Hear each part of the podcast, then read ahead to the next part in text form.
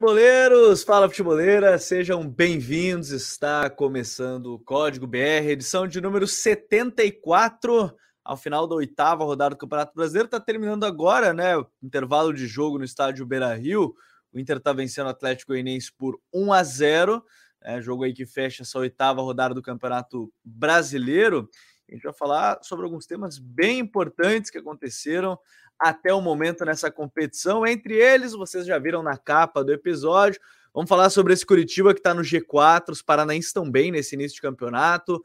Curitiba é o quarto colocado. O Atlético, com o resultado de momento agora, é o sétimo, mas estava no G6 até o jogo do Internacional contra o Atlético Goianiense. Dependendo do resultado, pode voltar à posição. Com o Filipão nos últimos aí dois, quatro jogos de brasileiro, três vitórias, então tem bastante coisa para a gente falar. E é claro, tivemos um Fla-Flu bastante movimentado também lá no estádio Maracanã, casa cheia. Flamengo venceu de virada, uma sobrevida aí para Paulo Souza, falar sobre esse trabalho do Diniz, que vai ganhando forma, tomando cara.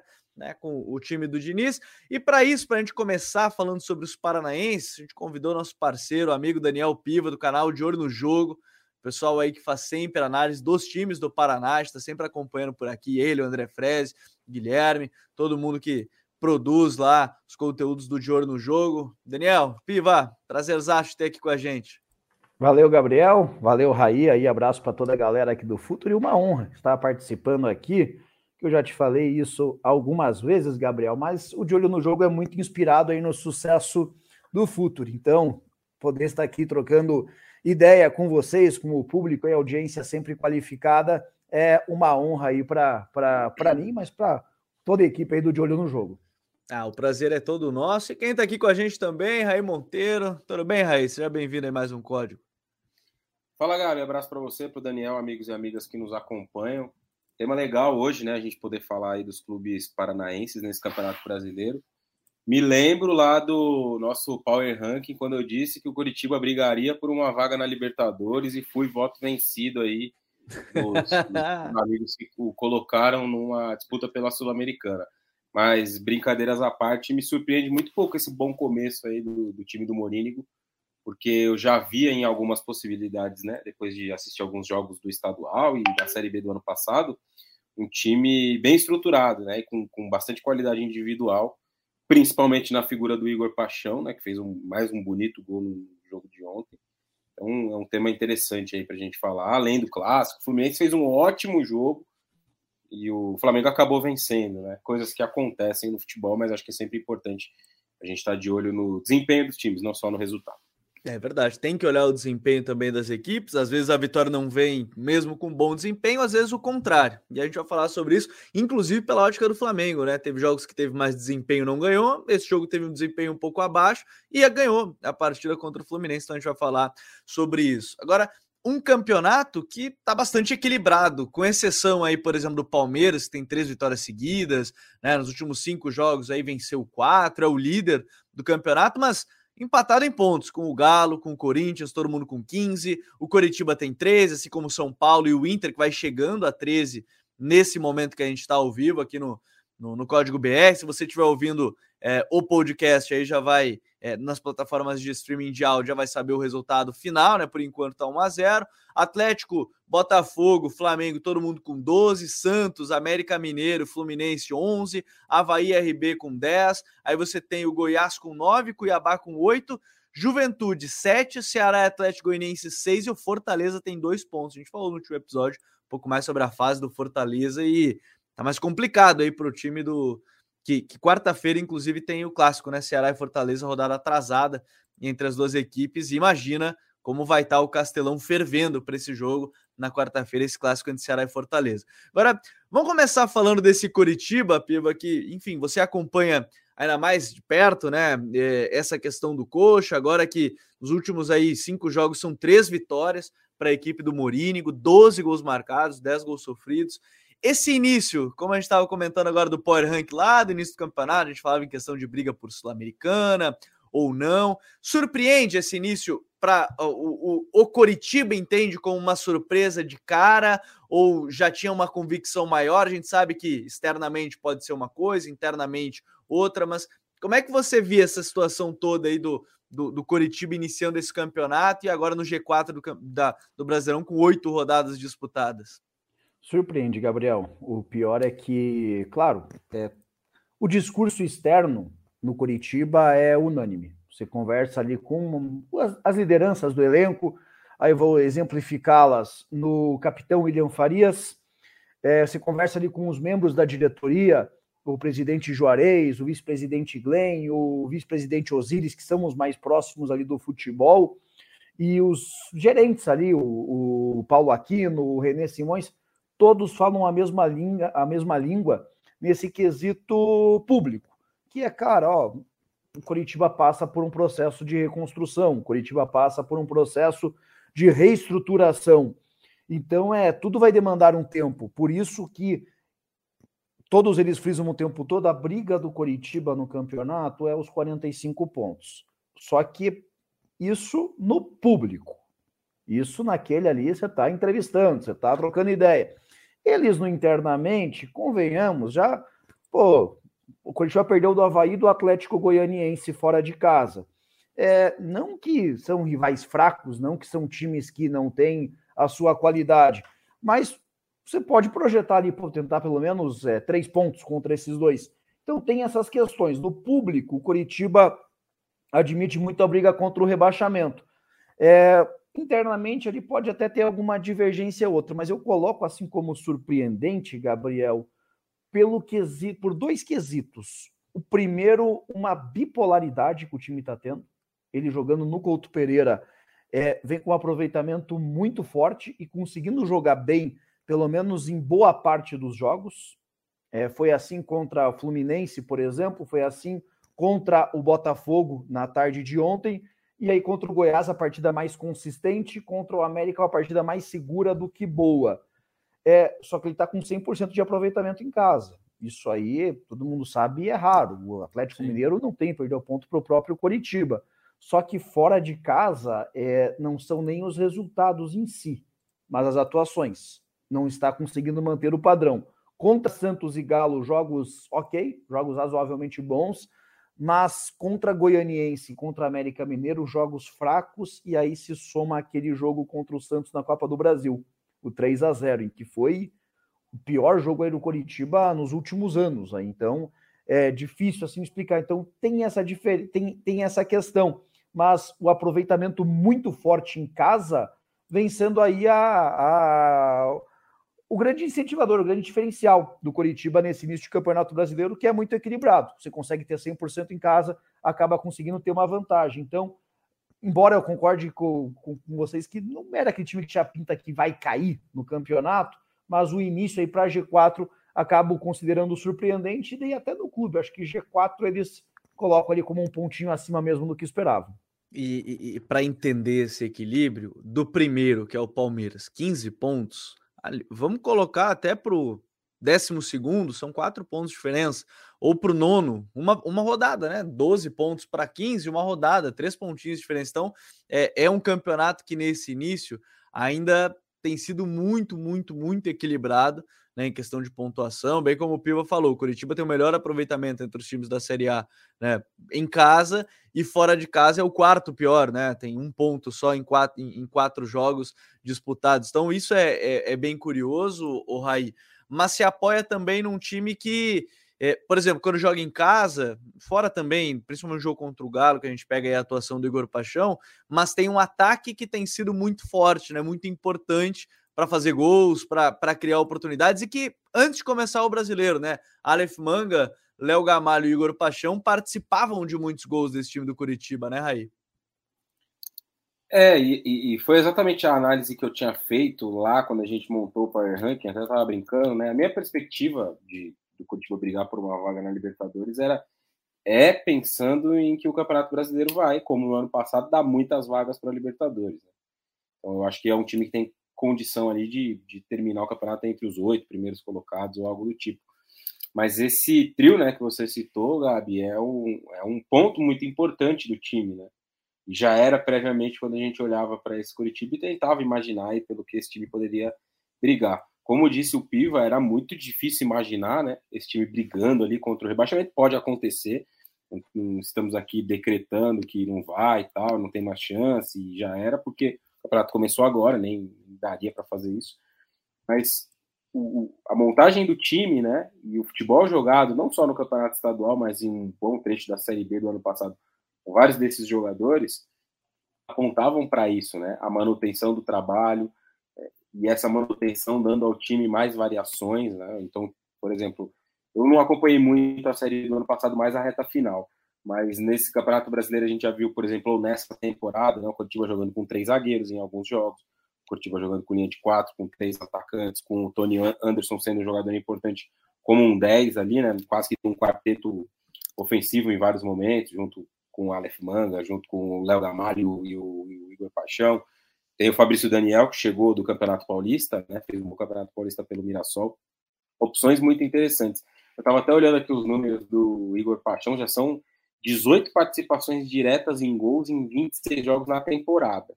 Pegando só o Campeonato Brasileiro, 3 gols e 2 assistências em 7 jogos.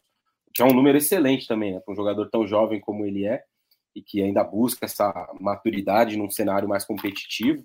Ele já vem se mostrando um jogador bastante desequilibrante né, nesse cenário do, do Curitiba. Então, acho que esse ponto de partida aí dos, dos, dos, quatro homens da frente, ou dos três em alguns jogos, né, é um ponto de partida interessante para a gente observar. Porque se você olha para a maioria dos times do futebol brasileiro hoje, boa parte deles, acho que talvez dê para tirar o Flamengo dessa conta, o Galo também dá para tirar também, são times que têm carências nesses setores, né?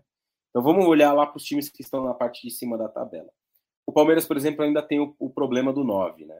O, o Curitiba tem um, um, camisa 9 de bom nível. Eu não estou aqui fazendo comparação de time, elenco, só olhando para peças que uns times têm e outros não.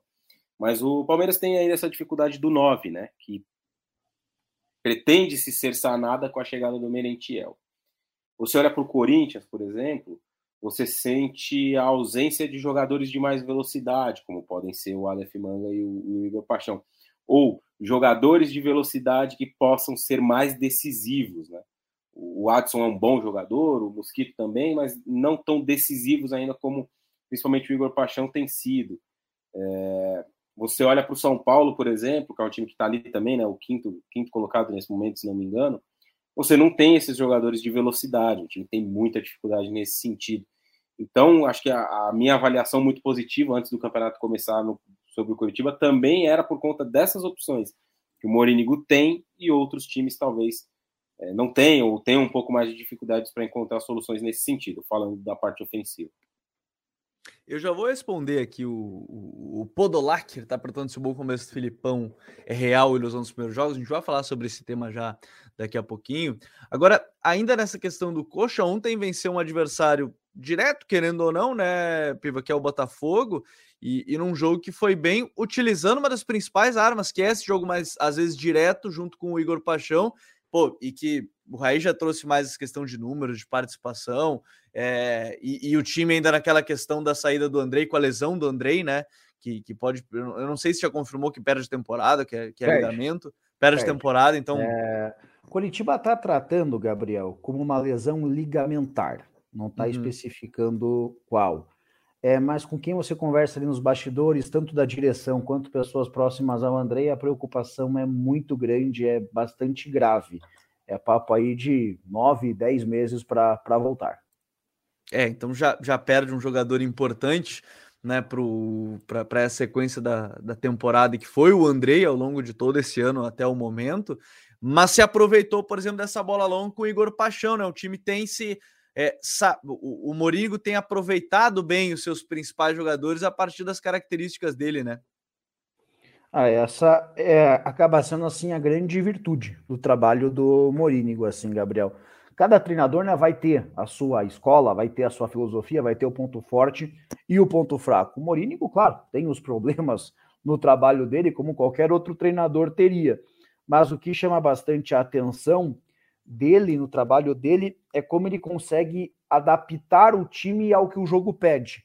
São poucas vezes que você vai ver o Curitiba ali totalmente perdido numa partida durante os 90 minutos.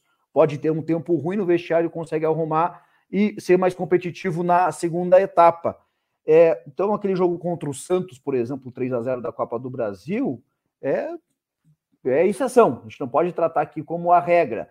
Então é um treinador que tem essa característica. E a história do Igor Paixão, esse crescimento do Igor Paixão, é um dos. vai carregar o, carimbo do Gustavo Morini.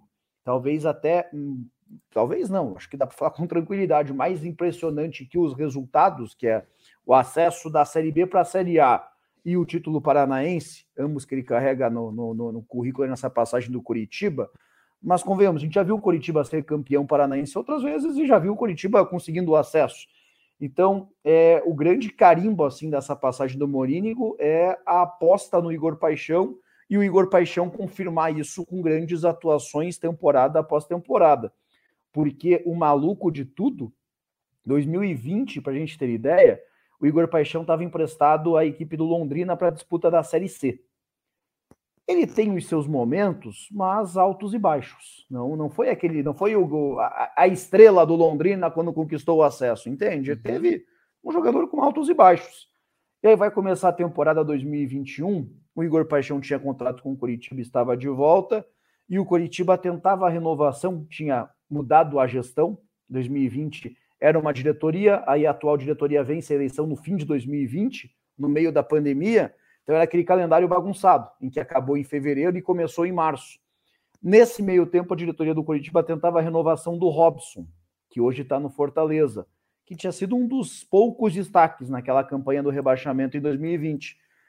Só que a decisão do Robson fica muito para o fim da temporada. E aí, quando acaba a temporada, o Robson acerta com o Fortaleza, vai começar o Campeonato Paranaense não tinha um extremo para jogar pelo lado esquerdo. E aí começa a aposta do Gustavo Morínigo no Igor Paixão. E mesmo nos piores momentos, em que o Curitiba foi bastante questionado, quando foi eliminado no Paranaense, ele se manteve fiel, sempre defendeu muito o Paixão, falou: cara, vocês não estão entendendo o jogador que vocês estão criticando. Vocês não estão entendendo o potencial que tem esse menino. E foi crescendo, crescendo, crescendo na Série B do ano passado termina já consolidado como titular absoluto do time, uma peça importantíssima, e 2022 está fazendo aí acontecer. 10 gols, 8 assistências, como já apontou o Raí, e outros lances ali que chamam bastante a atenção. Só que qual que é a questão que gera preocupação desse sucesso do Igor Paixão, Gabriel? A janela, cara. Ah, é... isso é um ponto, né? Porque já, já até apareceu, se não me engano, o Flamengo sondando que queria, pensou nele e tudo mais, né, Piva? É, o pro futebol brasileiro, para essa temporada já era. Já completou os sete jogos na, no Brasileirão, já jogou Copa do Brasil, então não ninguém vai contratar, fazer um investimento só para Libertadores, né? Claro que é, é seria só pensando já na próxima temporada mesmo. Isso, exato. Então, ainda acontecendo aqui para um Flamengo, ele terminaria a temporada no Coritiba. Então não seria um maior problema. Só que o Coritiba diz que quem, os clubes brasileiros que estão indo consultar, quando recebem os valores que o Coritiba tem interesse, não, não apresentam proposta. Sabe aquele, ah, então tá, tá alto mesmo, vai ter que ser para o exterior. E a janela do futebol europeu vai se abrir, o jogador está em evidência. É, se fala aí já no futebol inglês, fazendo sondagem, não fala clube, apenas o, é, futebol inglês, algo bem abrangente, evidentemente, mas tá tendo sondagem. Com uma lesão do Andrei, cara, é, vai precisar dessa força-tarefa, vai precisar desse esforço para manter o Igor Paixão no time, porque se perder os dois, começa a mudar de figura essa projeção otimista que se tem aí no início do Campeonato Brasileiro. Claro, o caso do Paixão vai envolver muito dinheiro, vai deixar potencial para uma reposição, mas tem que ser aquela resposta imediata, né? Não é aquela para a próxima temporada. Então, é, o receio que se tem no Coritiba hoje acaba sendo essa janela de transferências, se vai conseguir aí ceder à tentação, segurar o Igor Paixão também, a vontade do jogador, todos esses pontos. É, é um jogador que poderia vir a. a poderia não, né? Faria falta saindo em, em meio a essa janela agora que se abre no, no Campeonato Brasileiro. Mas agora, para a gente trocar de tema, já abrir aqui, a, a gente vai acompanhar ainda mais de perto a sequência de temporada da equipe do, do Curitiba. Agora já vou colocar aqui em pauta, o Raí, o Podolac mandou a pergunta: o bom começo do Atlético é real ou ilusão dos primeiros jogos? Os últimos quatro jogos, quatro vitórias já para a equipe do técnico Luiz Felipe Scolari.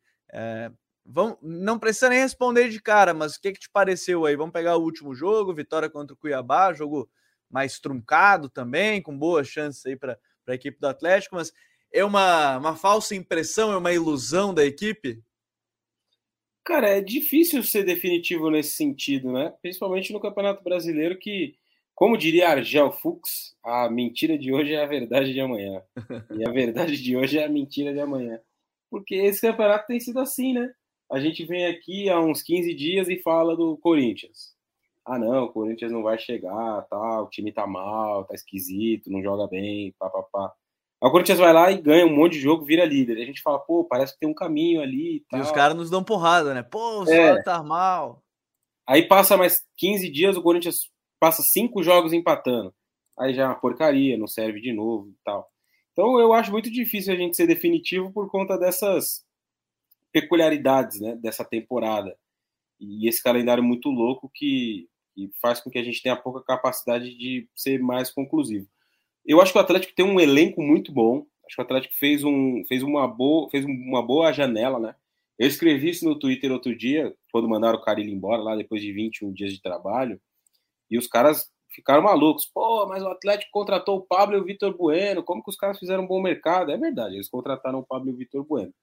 Mas eles também contrataram o Coelho, mas eles também contrataram o Canóbio, que é bom jogador, muito bom jogador mas também trouxeram jogadores para o meio campo como o Matheus Fernandes, como o Hugo Moura, que é revelado pelo Flamengo, né? Também, também teve a manutenção do Terans. O time fez movimentações interessantes. Brian Garcia, que jogou vários jogos. O time fez algumas movimentações que eu, pelo menos, acho, acho interessantes aí no mercado, né? Mas trocou muito de treinador nessa temporada. Então você tem ali um início do Valentim, que já era, na minha visão, um trabalho que não deveria ter sido mantido da última temporada para essa, mesmo com o título da Copa Sul-Americana. Dava poucas, é, poucas perspectivas de que conseguiria evoluir, e o Campeonato Estadual provou isso, mesmo com poucos jogos, né, com o time principal, e outros desafios que o Atlético teve no meio desse caminho aí, não conseguiu jogar bem, né? Na própria Libertadores, onde o time tinha um grupo muito acessível, e se classificou com muita dificuldade, né? Na reta final ali, podia ter passado em primeiro e evitar um, um chaveamento mais complicado, né?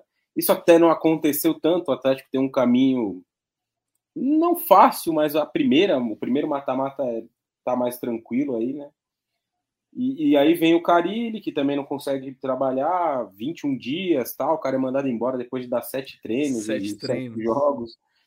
Então, é, também não dá para você dali tirar algo. E aí chega o Filipão, também pouco tempo, né? Acho que a gente conhece muito das coisas que o Filipão gosta, quer nos times dele, né? Tem uma questão aí dos, dos auxiliares, que eu acho que é importante de colocar, né? O Turra e o Pracidelli, que foram pessoas muito importantes para o Filipão no título do Palmeiras no Campeonato Brasileiro de 2018, né? Que eu pude acompanhar um pouquinho mais de perto.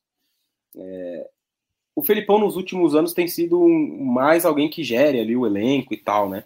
E os, e os seus auxiliares têm ficado mais encarregados ali dos, dos treinamentos, dos trabalhos e tal. Isso não é um mistério, nem um, nem um segredo, nem nada do tipo, né? As pessoas que acompanhavam o Palmeiras aqui em São Paulo sabiam muito bem disso.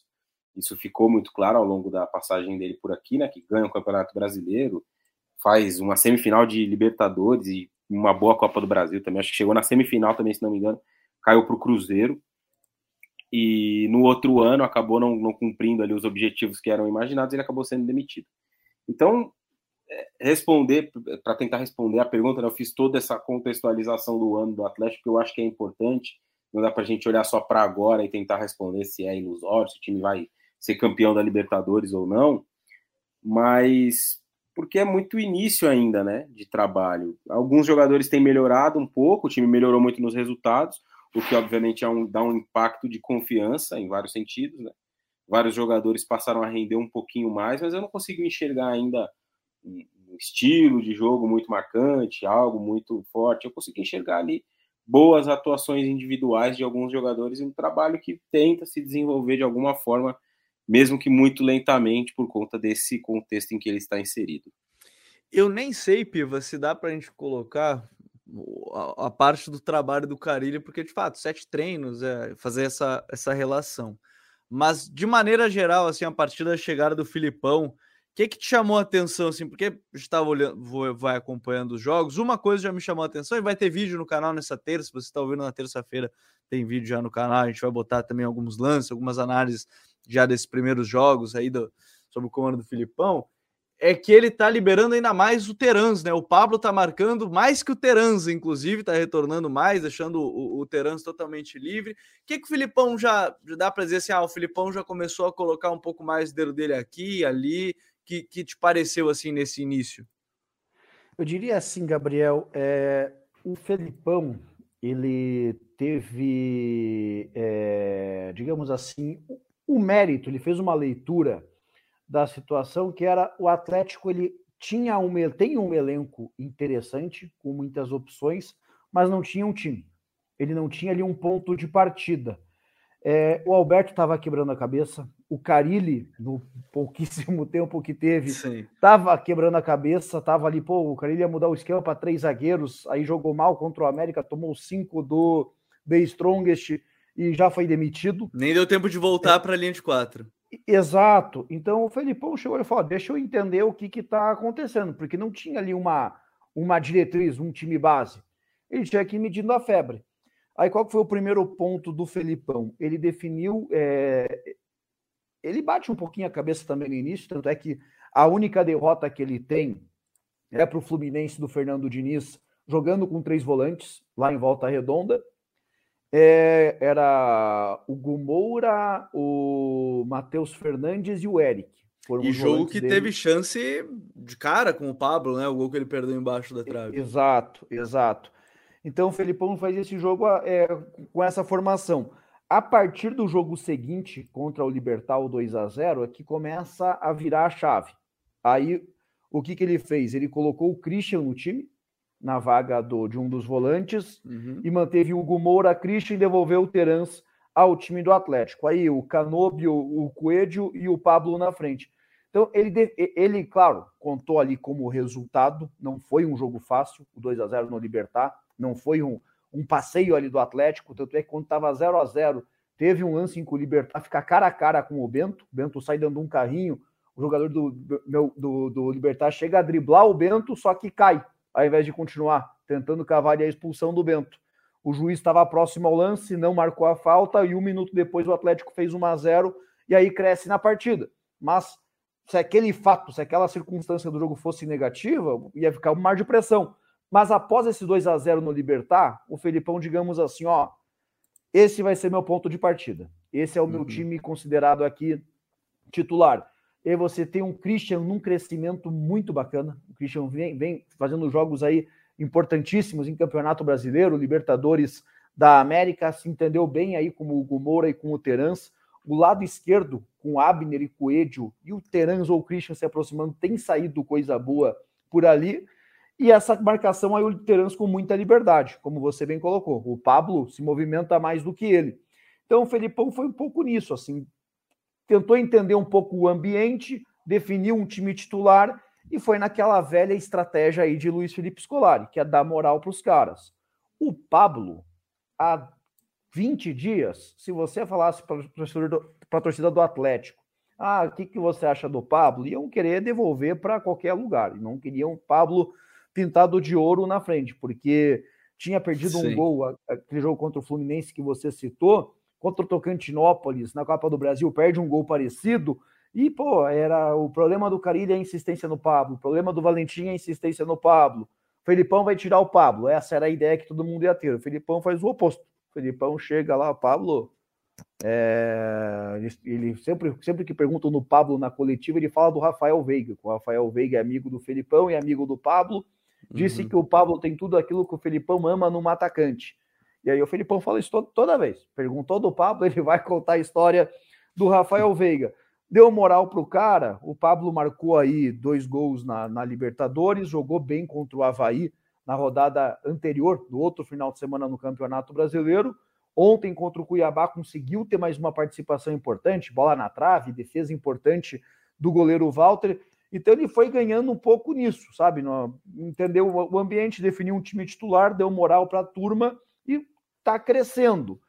Se vai ser o suficiente, Gabriel, para manter, aí não tem como a gente dizer, porque não tem aí, assim como o Carilli não teve tempo para trabalhar, o Felipão também está com pouco, mas está apostando um pouco nisso, numa formação e dando confiança aí para os jogadores. O Pablo acaba sendo o que melhor representa assim essa é, a evolução dele sob o comando do Luiz Felipe Scolari. E, e assim, né, Raí, você falou da, citou as contratações, é, mas quando a gente olha o elenco em si, vamos colocar o time titular em si, é um time que tem total capacidade de brigar nessa região de Libertadores, brigar por uma vaga. Talvez essa seja a discussão que a gente tem desde o retorno do Valentim, que o nível de atuação estava muito abaixo, a gente não entendeu mesmo após o título da Sul-Americana. Acho que é aquela dificuldade do dirigente dizer obrigado pelo trabalho e vamos buscar um outro nome e tudo mais, porque é, em termos de resultado, teve o título da Sul-Americana, é verdade, mas ganhou, acho que aquele mais dois jogos, se eu não me engano, naquele ano de 2021, aquela reta final, ali ganhou pouquíssimos jogos, o, o Valentim, mas é um time que tem total capacidade de brigar alto, assim, nesse campeonato, se a gente olhar, assim, nominalmente, né? Tem, eu falava há pouco em relação ao trio de ataque do Coritiba, né, e, e opções que outros times não têm, ou tem dificuldade em ter jogadores com a mesma característica, e vale o mesmo para o Atlético. Que time hoje no futebol brasileiro pode se dar o luxo de ter aí do meio para frente Coelho, Terans, Canóbio, é, o Vitor Roque, que entrou, fez o gol da, da vitória né, no jogo contra o Cuiabá no final de semana. Devo estar me esquecendo, Vitinho, que é bom jogador também, revelado. ganhando cada vez mais espaço, né? Entrando, sendo titular, jogando aos pouquinhos. Sim. Pedro Rocha, que teve uma queda de rendimento, é bem verdade, né? Mas é um, um jogador que em determinados cenários pode ser um jogador útil. Tem o Matheus Babi voltando, né? Depois de uma lesão muito grave na temporada passada. Então, do meio para frente, o Atlético tem muitas opções, muitos jogadores, principalmente de velocidade, de beirada, jogador que pode trazer do lado para dentro, como o Canobi, por exemplo. O Terans é mais um 10, mas pode jogar num trio de ataque um pouquinho mais pelo lado também dependendo do, dependendo do formato que o time joga, né, com três zagueiros, por exemplo, que é uma variação interessante também. O Atlético tem muitas opções. Eu acho que a questão é fazer desse elenco com boas opções, principalmente do meio para frente, um time, um time que possa ser competitivo, porque jogadores para brigar em, em, um bom cenário, um bom nível, tem. Eu acho que tem uma coisa interessante aí do, do, do da escolha pelo Felipão, né? É, você pode discutir muitas coisas, mas o Felipão é um cara muito experiente. E eu acho que para lidar com vários jogadores jovens, isso pode ser um fator interessante. Porque você precisa ali ter alguém que possa exercer uma liderança entre eles e tal. Eu acho que o Felipão pode ser um, um alguém nessa figura. A gente falou há pouco sobre como tem funcionado a questão da comissão dele, um pouco diferente, né? Felipão tem sido alguém mais à frente do trabalho, mas não é uhum aquele cara que de fato trabalha no dia a dia. Tal. Lógico que ele está lá no ambiente, nos treinos e tal, mas isso tem sido mais formatado pela equipe de trabalho que ele formou nos últimos anos, que eu acho que foi uma percepção muito inteligente da parte dele. Não sei se ele tem a pretensão de ser o técnico do Atlético na próxima temporada, até o fim do ano. Né? Me parece que o projeto era para que ele tocasse o futebol de uma forma um pouco parecida com o que fazia o Paulo Autuori, né? Pode ser alguém, pode ser um cargo novo, interessante, já nesse sentido, né? ele, quem sabe, formar uma comissão técnica, porque, é, como eu disse, a gente pode discutir muita coisa, mas dizer que o Felipão não entende nada, não sabe nada de bola, eu acho que não dá para fazer isso. Então, acho que o Atlético tem um caminho aí legal pela frente. A questão é conseguir formatar isso, deixar, tornar esses, essas boas individualidades em um, time mais competitivo. Gosto do Eric, o Christian, acho dois bons jogadores. O Abner é muito bom lateral esquerdo. Claro que todos esses jogadores precisam ser lapidados, precisam ser desenvolvidos. Tem muita gente jovem também que tem, obviamente, um peso. O próprio Bento, né, que assumiu a, a titularidade no gol nesse ano, já tinha feito boas participações anteriormente. Me lembro daqueles jogos contra o River, por exemplo, que ele jogou na Libertadores do ano passado, retrasado, e ele foi muito bem naquelas duas, naquelas duas partidas. Então a questão é mais essa, fazer com que isso se torne um time. Se vai dar tempo para essa temporada, não sei, porque a direção errou muito feio nas escolhas que acabou fazendo. Primeiro na manutenção do Valentim, depois como foi feita a troca e a, e a troca de novo do trabalho é, do, do trabalho do, do Fábio Carilli. Então, tudo isso aí precisa ser analisado né, para ter um diagnóstico da temporada de uma forma geral. O, deixa eu mandar um abraço aqui para o Rômulo Matos. Ele mandou uma pergunta sobre o Flamengo. A gente vai responder daqui a pouquinho também. Já vamos falar do, do Fla-Flu. O Lucas Gomes mandou um abraço para o Piva. Chegou na live aí. Abraço para Lucas Gomes. Gente, Lucas, gente boa. O JC Campos, Filipão está fazendo o famoso feijão com arroz e o próprio Romulo ainda botou. Filipão e Mano, para ele, já estão ultrapassados para o futebol atual. E ainda tem a pergunta polêmica do Matheus Salles: quem termina o Campeonato Brasileiro na frente, Atlético ou Curitiba? Querem se meter nesse vespeiro? Eu não quero meter nesse vespeiro aí, não. O, o Piva, ainda dessa questão do, do Atlético e, e, e, nesse processo, tem, tem algo legal de, de comentar que são alguns jovens que têm esse time, né?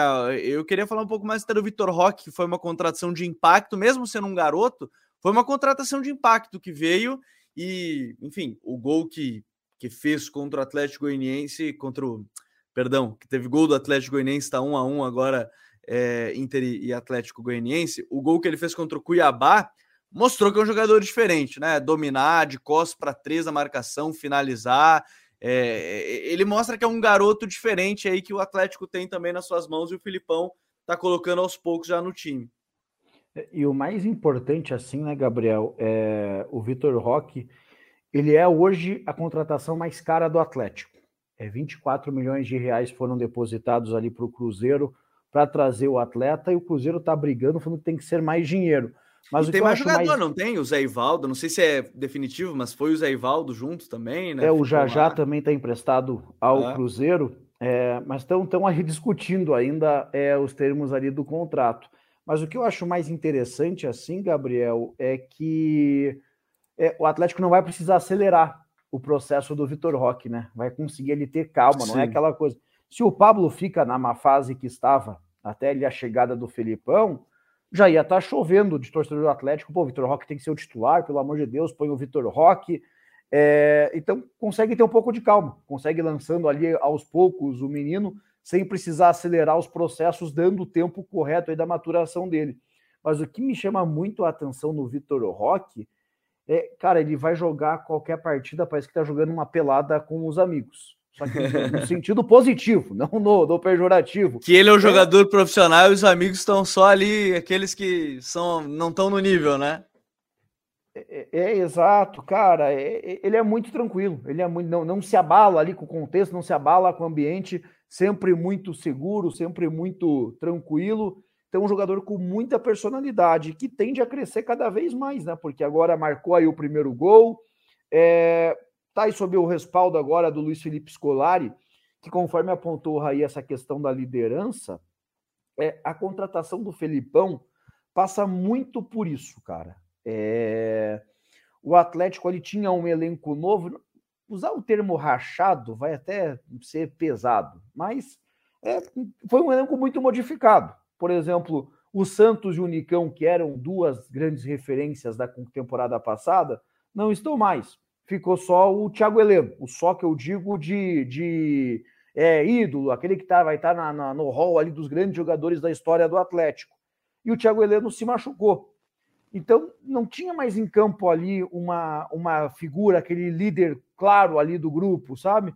E a coisa foi se perdendo. Aí o Pedro Henrique passou a exercer isso, o Nico Hernandes passou a exercer isso, mas não era natural. Não era ali, a, era mais o tempo. Estou aqui há mais tempo de casa, estou há mais tempo que você, então vou mandar. Não, mas eu fui contratado a prejúdio. Aquela relação, ele não estava não tava rolando muito bem. Com o Felipão, isso muda de figura. O Felipão é esse cara que está ali sendo o linha de frente, está ali assumindo a responsabilidade, dando dura. O dia a dia, o trabalho, o braçal ali, fica muito com o Paulo Turra e com o Bracidelli. O Felipão ali dando ideias, dando subsídio, mas os treinos em si, quem comanda são esses dois. E o Felipão uhum. sendo esse, essa liderança. É, o Felipão é muito isso que o Raí colocou de ser o Paulo Autori, de ser o diretor técnico. Só que como quando eles chegaram, essa comissão chegou, era o momento de baixa, era o 5 a 0 para o The Strongest, era o Campeonato Brasileiro já tendo tomado quatro do São Paulo e com sem emendar uma sequência de partidas, foi a estratégia igual o Atlético fez quando o Autuori voltou em 2020. É, ó, o Paulo Autuori é o nosso diretor técnico, mas vai acumular o papel de técnico até a segunda ordem. Foi assim até o fim da temporada, e aí passou o bastão para o Antônio Oliveira. Então, esse cenário parece se desenhar novamente para o Felipão daqui, não sei se no fim do ano, não sei se quando é, estabilizar em alta ali o time, passar o bastão para o Paulo Turra ser o treinador, o Pracidelli o auxiliar direto e o Felipão ser ali o diretor técnico, como o presidente Petralha gosta de chamar, o técnico dos técnicos. Então, esse acaba sendo o desenho do time, ter essa liderança e aí apostando, dando moral aí para a garotada, Vitor Roque, Christian, atletas que o Abner, que, é, como a gente fala do Abner há muito tempo, parece ser um veterano, né? Mas é um jogador tem 21 anos. Então, é, é, são atletas aí que tendem a ter um crescimento aí sob o comando do Felipão, um coletivo que acho que ainda é cedo para a gente cravar que o Atlético vai terminar no, no, no, com seus objetivos, vai ser campeão, é, porque o trabalho ainda está no início, mas conseguiu arrumar a casa, conseguiu dar aquele primeiro passo, ter um ponto de partida, colocando o Atlético nas oitavas de final da Libertadores e já na primeira página do Campeonato Brasileiro. É, aqui o, o Matheus ele fala que o Matheus Salles, o Piva apontou muito bem. Em 2020, o Antônio Oliveira já era treinador na prática, com o Altuori de escudo. E o Wesley Gomes, Papo Tático, disse que já botou o like, então deixa o dedo no like aqui pra gente também, para aumentar o alcance da, da análise. O Gabriel Mota botou semelhante ao André do Fluminense. O, o Raí, agora, qual é a tua expectativa para esse time aí? É, é, manter esse crescimento? Do que você viu, assim, como é que você imagina esse, esse time? Dá para se manter competitivo assim como tem iniciado e como o Filipão gosta de montar suas equipes baseado primeiro em ser mais competitivo, depois vai adicionando algumas coisas no, no trabalho? É, eu acho que isso é um ponto legal, né? Que é conseguir trazer para esses jogadores, a gente falava muito da juventude desse elenco, uma veia mais competitiva, né? Que é natural que isso vá acontecendo aos poucos, né? Não quer dizer que eles não estão nem aí, que jogam de qualquer jeito ou, ou, algo do tipo, não. Mas a competitividade vai nascendo neles aos poucos e ter alguém para fomentar isso acho que é importante. A perspectiva, sim, é de que isso seja mantido nas próximas semanas, né? E que o Atlético possa evoluir também nesse sentido, com, encontrando uma base mais sólida. Eu tenho, por exemplo, a gente olha para as opções, né? É, eu tenho uma ideia de que o Cirino pode ser um, um, um jogador para atuar ali na função do Pablo, né? Não sei o que o Felipão pensa nesse sentido, nem sei se ele já foi questionado sobre isso na entrevista, mas me parece que um pouco mais velho, né? Talvez até o Piva possa falar melhor do que eu, mas um pouco mais velho. Não sei se o Cirino ainda é aquele jogador de beirada que já foi um dia, acredito que não pode ser uma opção de uma referência com um pouco mais de mobilidade. O Pablo é um jogador um pouco mais forte fisicamente, claro que o Felipão gosta muito disso também, né? Principalmente pelos jogadores de velocidade que tem pelos lados, mas acho que isso pode ser uma opção. Pela direita ele tem dois jogadores muito agudos, né? O Coelho ou o Vitinho, podendo ser um ou outro titular, o Canóbio um ponta com mais capacidade de criar por dentro junto com o Terans. Então ele tem opções boas aí para formatar esse time, né? Do meio para frente, na dupla de volantes ali, é, Christian, Eric, Hugo Moura, o Matheus Fernandes, jogadores de diferentes características, né? Todos eles uma idade parecida ali, né? Jovens e que podem entregar com bola, sem bola, trabalho para pressionar bastante, que é um dos pilares, né? Dos jogos do Felipão, dos times do Felipão, melhor dizendo, meio campistas com muita capacidade de recuperar a bola, de pressionar de forma sufocante. Acho que esses garotos podem evoluir também fisicamente para conseguir exercer esse papel laterais importantes no campo de ataque. E, e, um fator muito determinante quando joga em casa, né? O Atlético Paranaense historicamente sempre é muito forte jogando na Arena da Baixada, né? Um estádio onde a torcida é, consegue exercer uma pressão muito grande, é um ambiente hostil muitas vezes para o seu rival. Acho que o Atlético também pode se valer muito disso para caminhar nas competições que disputa. Né? Não sei se no Campeonato Brasileiro, mas nos mata-matas eu apontaria esse time até com mais possibilidades de chegar longe. A Copa do Brasil ainda vai depender do emparceramento do que vai rolar e tal. Mas na Libertadores, essa primeira barreira, acho que o Atlético vai vencer sem muita dificuldade. E depois, mais adiante, é Fortaleza ou Estudiantes, né? Pelo, pelo chaveamento, se não me engano. Já é um jogo mais Isso, complicado. perfeito. Já é um jogo mais complicado, né? Mas eu apostaria mais nas Copas até do que no Campeonato Brasileiro, conhecendo um pouco do estilo do Felipão e acho que pelas características desse elenco também. Eu tô é, curioso. E até em cima disso, Gabriel, rapidinho, uhum. é, o Atlético ele tem nos últimos anos aí a, a diretoria é, na figura do Petralha, que é o nome forte aí do Atlético, é apontado muito que o caminho para o crescimento passam pelas Copas. É, tanto é que o próprio Thiago Nunes, quando teve aquele ciclo campeão 2018-2019 da Sul-Americana e Copa do Brasil, é, poupava no Campeonato Brasileiro sem muita dó, sem muito peso na consciência. Se precisasse colocar os 11 reservas, colocava mesmo. Esse ano, como teve toda essa turbulência e até a chegada do Felipão, até então não tem ocorrido isso. Mas é, as oitavas de final contra o Libertar vão ser em meio aos jogos contra Bragantino e Palmeiras no Campeonato Brasileiro. O Atlético jogando na terça-feira contra o Libertar nas duas vezes. A partir daí, acredito que esse cenário vai começar a se intensificar. E até porque o, Alexandre Matos apontou muito ali para o Petralha que é, pode focar nas Copas, mas tenha elenco para poder brigar também no brasileiro. Por isso, esses investimentos aí acima daquilo que o Atlético estava acostumado a fazer. Então, é um clube que tem essa visão das Copas. Esse ano a novidade acabou sendo esse investimento maior no elenco aí para poder, no Brasileirão, e somando pontos, tentar brigar também na parte de cima. E a respeito do Cirino, é, assim que o Felipão chegou, o, Fel, o Atlético e Ceará, o Felipão acompanha esse jogo na tribuna de imprensa, é, na tribuna, na, na, nas cabines ali do, do, do, estádio, nos camarotes ali da Arena da Baixada, o Cirino se machuca. Ele ainda não voltou, começou agora a transição. Então vai uns 10 dias. Mas, cara, é, a velocidade já não é mais a mesma. Então, o Alberto e o Carille estavam utilizando como 9. Acredito, acredito que o Felipão vai dar sequência ao Marcelo Cirino nessa posição, jogando ali como uma um camisa 9 com outras características, né, de maior mobilidade. É, e, e, dentro dessa, eu, eu, acho que isso é um ponto importante de, de do Cirino ter mudado, na verdade, acho que dentro da, da idade ele foi se adaptando dentro do contexto, e algum pessoal até colocou, né, o Stadini ganhando espaço, agora tá voltando, né, entrando também aos poucos com, com o Filipão, o Marlos entrou agora no, nos últimos dois jogos também, né, então jogadores que o Filipão ganha como, como, como opção. Mas olha só, é, vocês fiquem aqui com a gente que está acompanhando o código. Piva, deixa eu te agradecer aí, obrigado por estar aqui com a gente nesse código BR para falar um pouco mais dos paranaenses. Volte sempre, a casa tá, as portas estão sempre abertas, viu? Valeu, Gabriel, valeu, Raí, sempre uma, uma honra aí poder bater esse papo aí com vocês, trocar ideia com vocês e com essa audiência aí qualificadíssima do Futuri. Precisando, estamos às ordens, Gabriel. Valeu, valeu, Piva. Agora, o Raí, vamos falar desse Fla-Flu, porque belo jogo, né? Vamos começar por aí. Foi um belo jogo lá no Maracanã, vitória de virada do Flamengo, mas acho que a gente pode começar falando que foi uma bela partida entre as duas equipes, né? Foi, foi um bom jogo. Acho que o Fluminense foi, na minha visão, bastante superior dentro do confronto, né? Criou mais e melhores oportunidades, teve ali, pelo menos para mim, a sua as suas seus objetivos mais bem definidos e executados dentro de campo, né? Foi um time mais até com a cara do Diniz, o Diniz falou sobre isso depois do jogo, né? E, muita gente comentava nas últimas semanas e chamou muita atenção um Fluminense que talvez era um time que negava um pouco desse DNA do Diniz, né?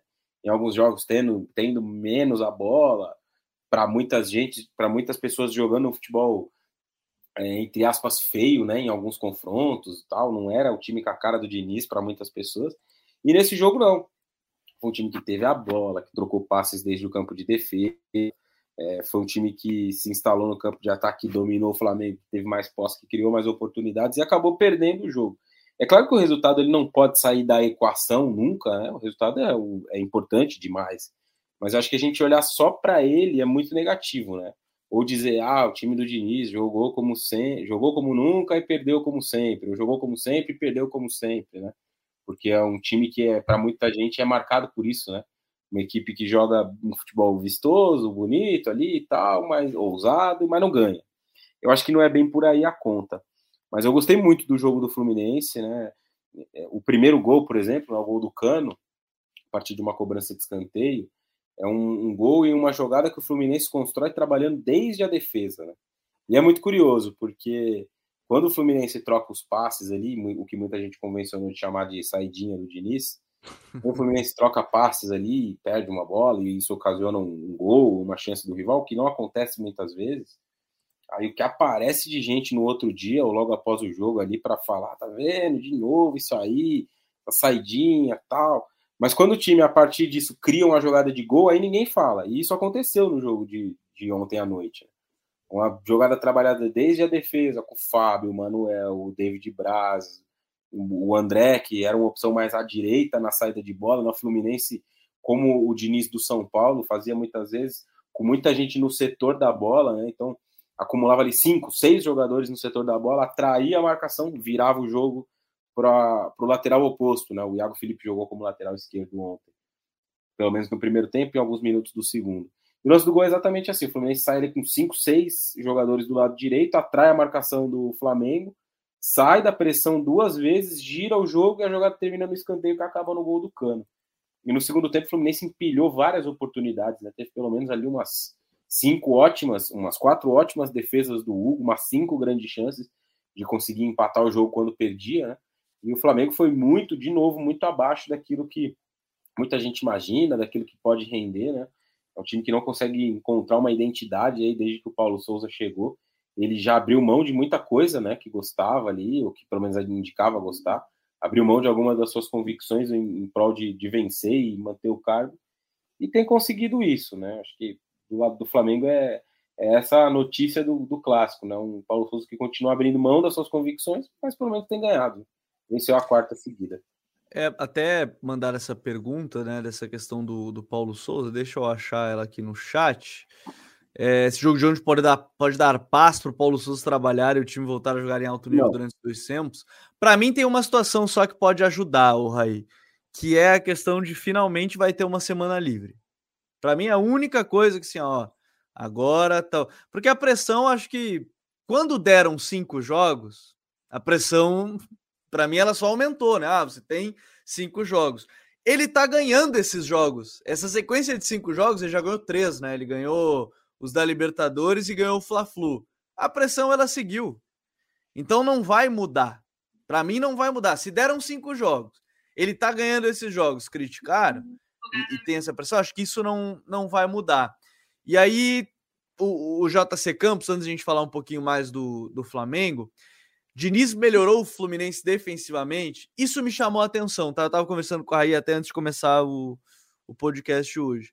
Nos jogos, com exceção do Oriente Petroleiro, que foi 10 a 1 aí não tem nem o, não dá nem para considerar nada. Só quem forrou, quem usou o AnexBet lá e forrou os bolsos, apostou lá que ia fazer mais de cinco gols o Fluminense. Eu vi gente que apostou que ia fazer mais de oito e aí ganhou, forrou pra caramba, tá passando o ano agora tranquilo. É, que o time teve menos posse, menos finalização, teve mais chutes contra, né? Mas sofreu quase nada de gols aí. É, é um ponto que me parece que o Diniz chegou agora e ele sabe que ele precisa primeiro de resultado. Não é, talvez, enquanto no momento que o meu cachorro resolve dar uma acordada, nesse momento, enquanto a gente está na live, mas é, é, esse é o ponto que, para mim, parece que o Diniz entende. Tá, né? Tá de Avengers, né? Ele tá de Avengers hoje, no frio aqui do Rio Grande do Sul. É, é que o Fluminense, com o Diniz, parece que tereu. Vamos primeiro buscar resultado, depois, como você falou da saída de bola, vamos começar a incrementar algumas coisas. Vamos, que nem a gente falou do Filipão. Primeiro vamos competir, vamos ganhar jogo. Depois a gente começa a deixar mais, entre aspas, sofisticado um pouquinho o jogo, né, Raí? Eu tenho essa sensação também. Que ele buscou primeiro os resultados e tal, para depois buscar elaborar um pouco mais o jogo. E até um Fluminense mais equilibrado, né? Ou um time não mais equilibrado que o Fluminense era até aqui, mas mais equilibrado do que outros times do Diniz. Porque ontem, ao longo do jogo, em vários momentos você via Arias e, e, e Luiz Henrique, né, os, os pontas do 4-2-3-1 que jogou, um 4-2-3-1, em alguns momentos um 4-3-3 com o, o Ganso mais perto do André e do Wellington, fazendo ali uma linha de seis atrás, né, ajudando a combater Mateuzinho e o Ayrton Lucas jogou como lá, não me lembro agora quem jogou na lateral esquerda do Flamengo, acho que foi o Ayrton Lucas, né? Não me foi Ayrton Lucas, foi Ayrton Lucas, foi Ayrton Lucas. Lucas. O Felipe Luiz está lesionado, né? É, eu, eu, me lembrava que o Felipe Luiz estava machucado, mas não lembrava se tinha sido o Ayrton Lucas. Já que eu assisti o jogo era 5 da tarde, mas enfim. É...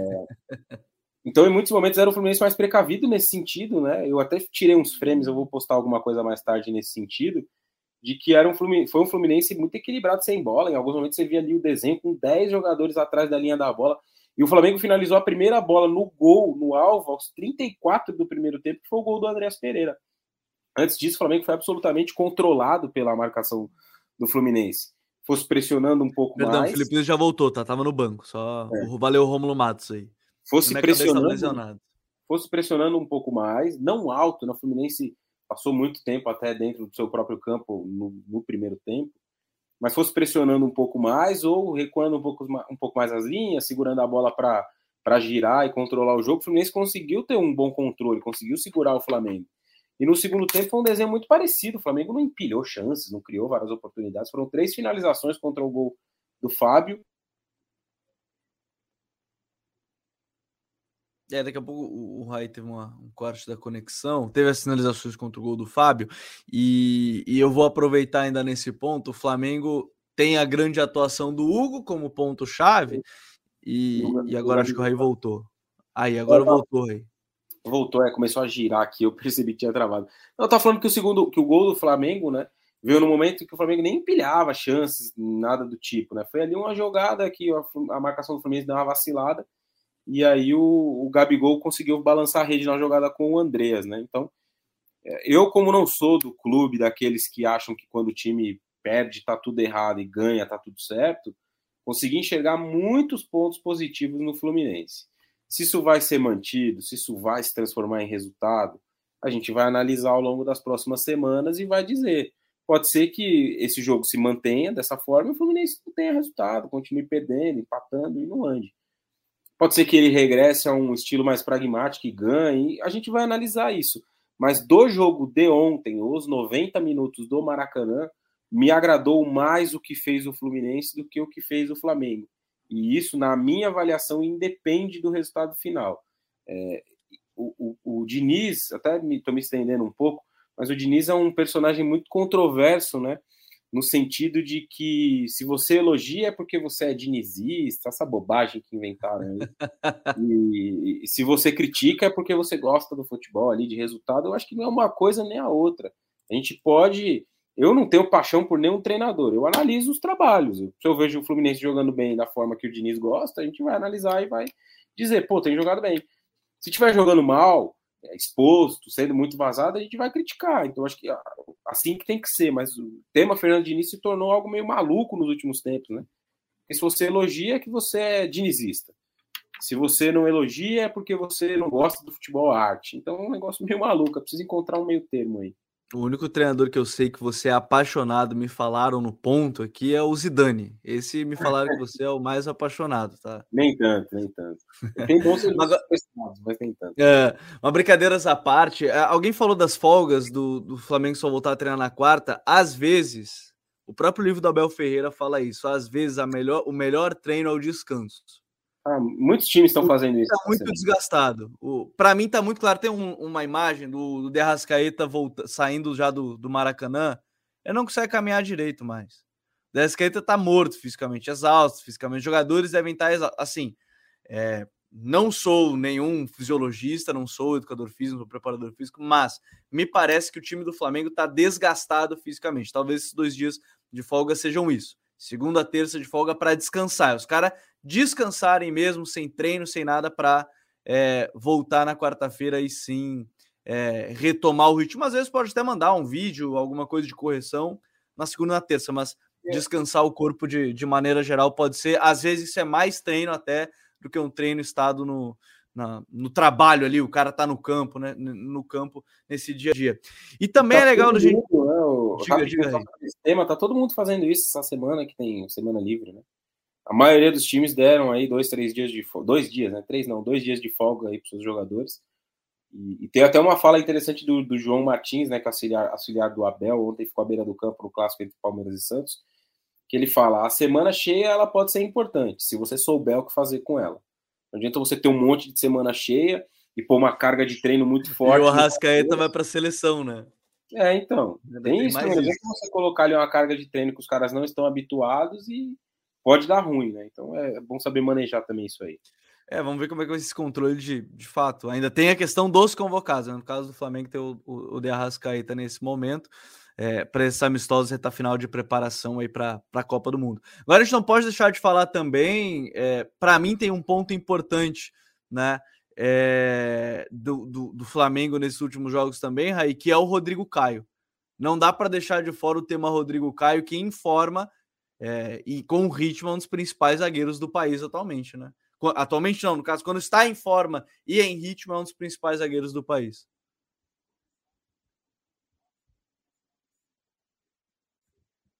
Só tá mutado aí, agora não show. Ah, agora voltou, agora aí voltou. sim. Eu dizendo que é um retorno muito importante do Rodrigo Caio e até acho que ele com o que ele com o, o Pablo vão formar aí a, a, a, provavelmente a dupla titular de, da, da, zaga do Flamengo aí nos principais jogos. Né?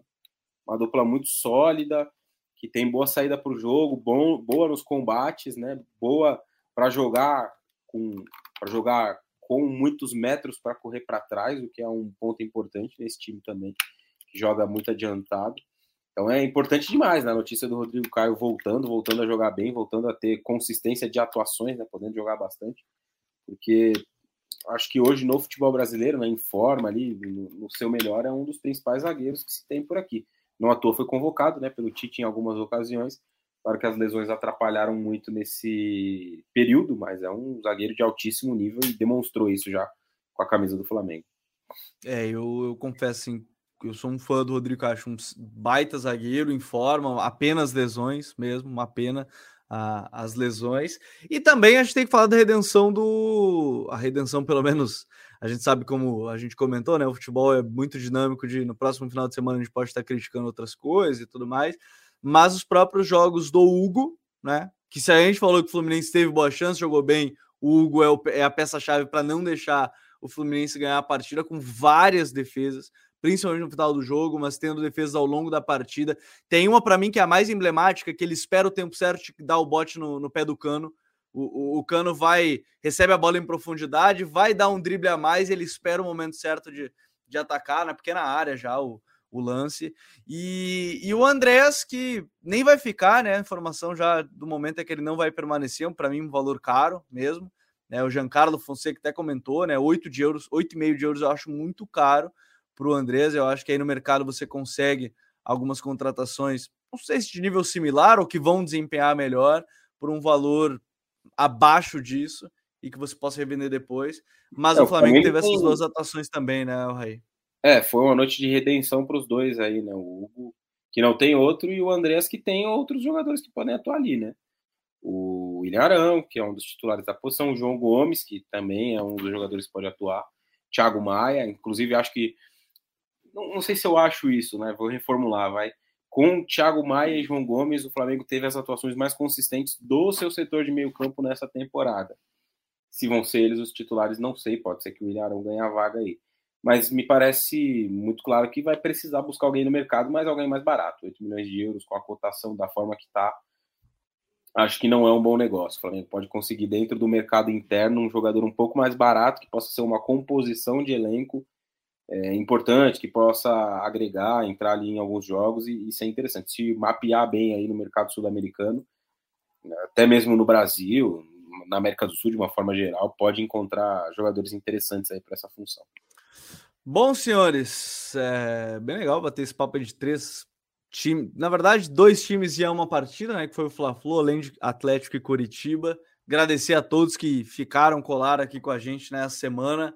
Semana que vem a gente está de volta, segunda-feira, nove da noite, nosso horário aqui no, no Código BR. Raí, valeu, meu parceiro, até a próxima. Valeu, Gabi. Um abraço para você, para os amigos e amigas que estiveram conosco nessa aí e até semana que vem.